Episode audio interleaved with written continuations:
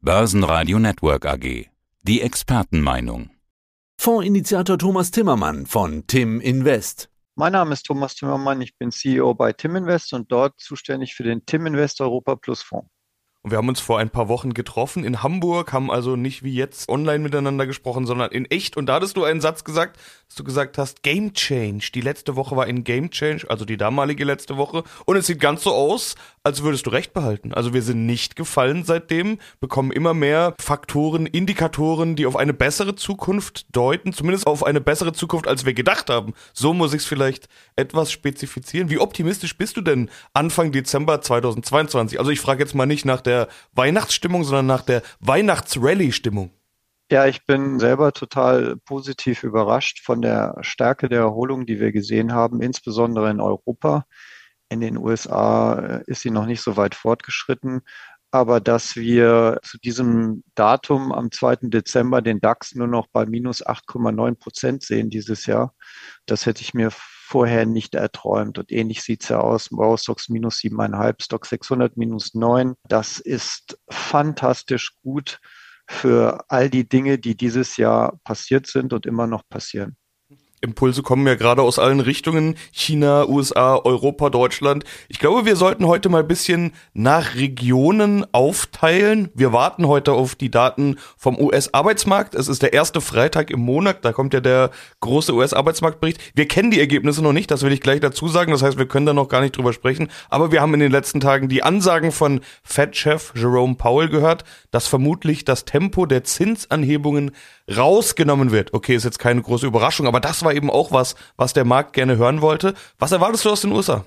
Ja, ich denke, dass die Euphorie, dass die Zinsen nicht mehr so schnell und stark angezogen werden, dass die weiter bestehen wird. Wir hatten ja eine Abschwächung der US-Inflation von 8,2 Prozent auf 7,7 Prozent gesehen. Und wir haben gehört, dass Herr Paul wahrscheinlich nur noch ein halbes Prozent anheben will und danach die Schritte auch kleiner werden oder gar verschwinden. Wir sehen in der Zinskurve in den USA immer noch eine eingepreiste Rezession.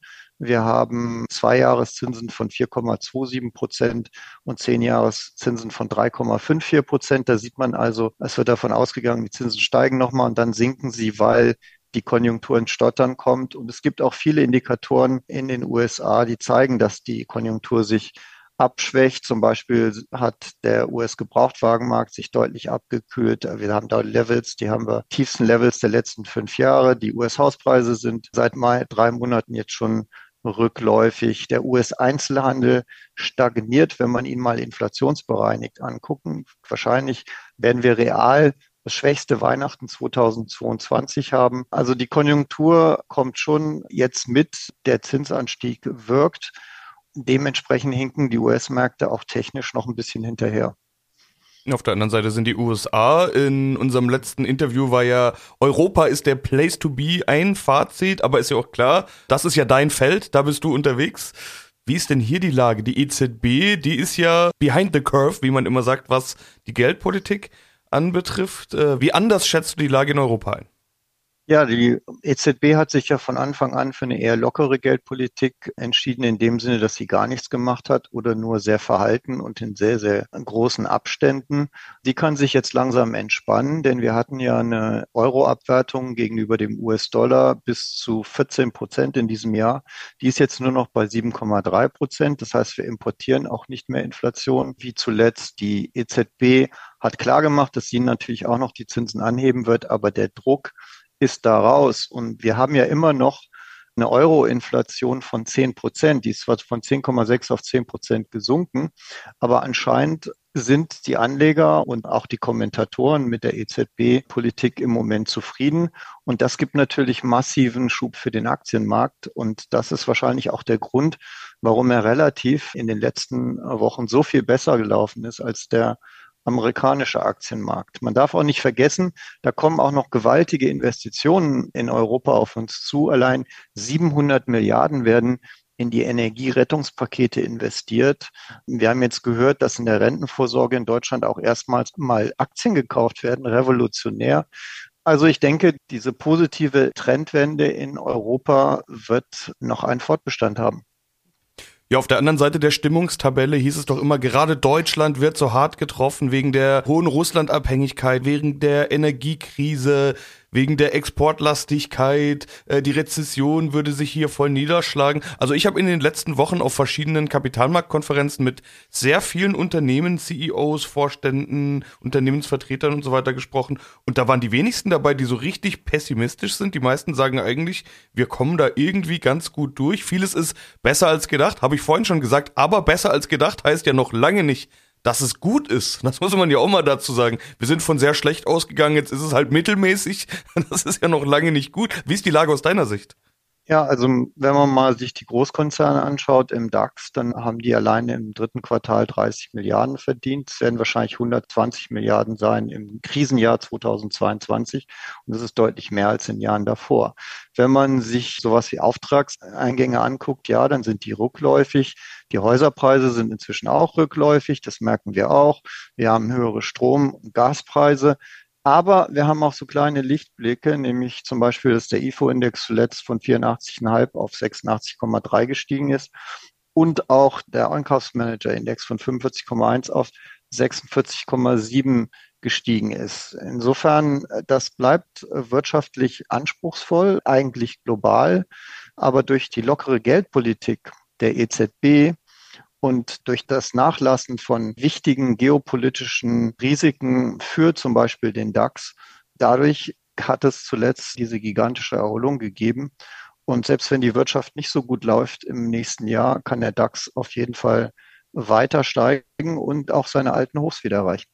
Eine Region fehlt noch, die war zuletzt auch immer wieder im Gespräch, nämlich China und die Zero-Covid-Politik. Auch das war ja was, was immer mal wieder so ein kleines bisschen beflügelt hat, wenn Gerüchte aufkamen, diese Zero-Covid-Politik könnte gelockert werden. Die Stimmung im Land ist sehr angespannt. Man geht inzwischen fast schon davon aus, dass China gezwungen sein wird, seine Zero-Covid-Politik etwas aufzugeben. Auf der anderen Seite ist China jetzt ja nicht gerade dafür bekannt, schnell einzuknicken. Wie schätzt du die Entwicklung dort ein? Ja, zunächst einmal ist China in einer sehr schwierigen Lage, was Covid angeht. Es ist immer leicht für uns Deutsche darüber zu urteilen, aber in China geht es um ein Milliardenvolk und dieses Milliardenvolk ist nicht zwei oder dreimal durchgeimpft worden. Insofern finde ich, sollte man einfach auch Respekt davor haben, dass diese Bemühungen in diesem großen Volk auf dieser Riesenfläche auch einfach erforderlich sind. Was die generelle wirtschaftliche Lage angeht, da sieht es in der Tat nicht so gut aus. Wir haben eine starke Abschwächung im Immobiliensektor gehabt, weshalb deswegen auch Maßnahmen ergriffen wurden, dort zu stützen. Der Mindestreservesatz ist gesenkt worden von der chinesischen Notenbank. Die neuesten Demonstrationen gegen die Null-Covid-Politik in China haben jetzt dazu geführt, dass es eine leichte Öffnung vielleicht gibt. Aber China ist im Moment auf jeden Fall nicht in der besten Verfassung und natürlich auch für die DAX-Unternehmen ein absolut wichtiger Markt. Nur der Markt, die Aktienkurse, die wir heute handeln, das sind ja die, alles, was wir über die Zukunft in den nächsten sechs bis neun Monaten erwarten.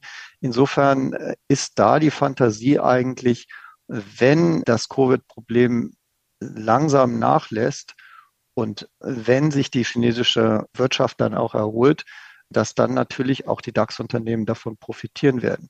Also schwierige Lage, aber in der Summe natürlich auch mit sehr viel Potenzial für den DAX.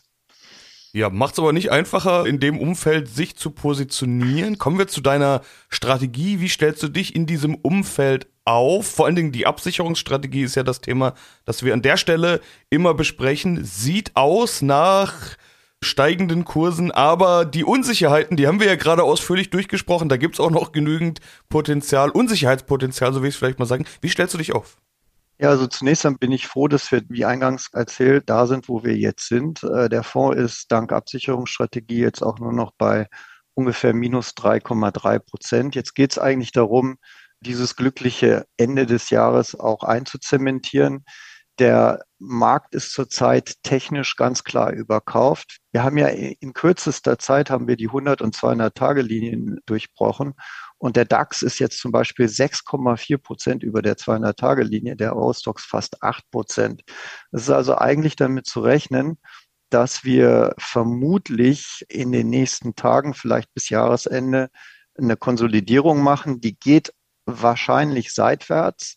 Wenn sie runtergeht, dann würde ich sagen, äh, wäre das Target die 200-Tage-Linien. Insofern ist der Fonds jetzt zunächst einmal auf den aktuellen Levels frisch abgesichert. Aber weil ich nicht mehr mit der Dynamik an Kursavancen in den nächsten Wochen rechne, haben wir sehr viele Optionen verkauft, Call-Optionen verkauft, also den Weg nach oben etwas abgeschnitten. Dafür verdienen wir jetzt jeden Tag Zeitwertgewinn durch die Prämieneinnahmen. Das liegt in dem Fonds so zwischen 800 und 1500 Euro am Tag. Und deswegen ist die synthetische Aktienquote, die man errechnet, wenn man die, der Fonds ist ja eigentlich voll exponiert, aber durch die Calls und durch die Absicherungsstrategie etc. liegt zurzeit knapp unter 40 Prozent. Aber wie ist das jetzt zu interpretieren? Doch keine große Weihnachtsrallye mehr? Du hast jetzt gerade gesagt, allzu große Schritte für die nächsten Wochen erwartest du dir nicht. Ich rechne damit, dass wir ein wohlwollendes Ausklingen haben des Jahres. Ich glaube nicht, dass wir jetzt nochmal 1000 Punkte nach oben machen. Auch im Fonds generell steht jetzt noch Verschiedenes an. Es gibt eine neue Tranche für Institutionelle. Es steht bald eine Ausschüttung an. Was sind denn jetzt von Fondsseite noch die Milestones, die in den letzten Wochen vor Jahresschluss noch anstehen? Ja, wir hatten gestern die Auflage der institutionellen Tranche. Das ist ja genau der gleiche Fonds, nur dass die Verwaltungsgebühr von einem Prozent nochmal halbiert wurde auf ein halbes Prozent. Für Großanleger, Mindestvolumen ist da 100.000 Euro. Danach kann man kleinteilig aufstocken. Das ist also gestern geschehen und wir haben jetzt, sind gerade dabei, die ersten Zuflüsse zu verbuchen. Und das ist immer technisch ziemlich aufwendig, so eine neue Tranche aufzusetzen. Die Ausschüttung hattest du angesprochen. Ja, die kommt. Es wird drei Euro sein. Die institutionelle Tranche hat keine Ausschüttung, aber die normale alte Tranche hat eine Ausschüttung von drei Euro, wird Mitte Dezember ausgezahlt. Dann gibt es auch noch spannende Veränderungen. Wir werden wahrscheinlich nächste Woche einen Switch vornehmen, dass wir uns aus den ETFs zum größten Teil verabschieden und zum ersten Mal den gesamten Fonds in 300 Einzelaktien abbilden. Wir tun das, um Kosten zu sparen. Wir tun das, um den Fonds zielfondsfähig zu machen und VAG-konform zu machen. Damit ist er noch attraktiver, gerade für institutionelle Anleger. Aber wir tun es auch, weil wir natürlich mit 300 Aktien dann noch filigraner eigentlich im Underlying steuern können als mit DAX, Eurostox 50 ETFs und Stock 600 ETFs. Ja, stehen noch ein paar Sachen an und ein Jahresschlussinterview war das jetzt ja noch keins, weil wir sind noch mal dran in diesem Jahr, nämlich kurz vor Weihnachten. Dann sage ich erstmal Thomas soweit vielen Dank. Und darauf freue ich mich, Sebastian. Ich danke dir. Das war der Podcast von Tim Invest mit Thomas Timmermann. Mehr dazu unter www.timblock.com von Thomas Timmermann www.timblock.com mit 2 M. Börsenradio Network AG. Der Börsenpodcast.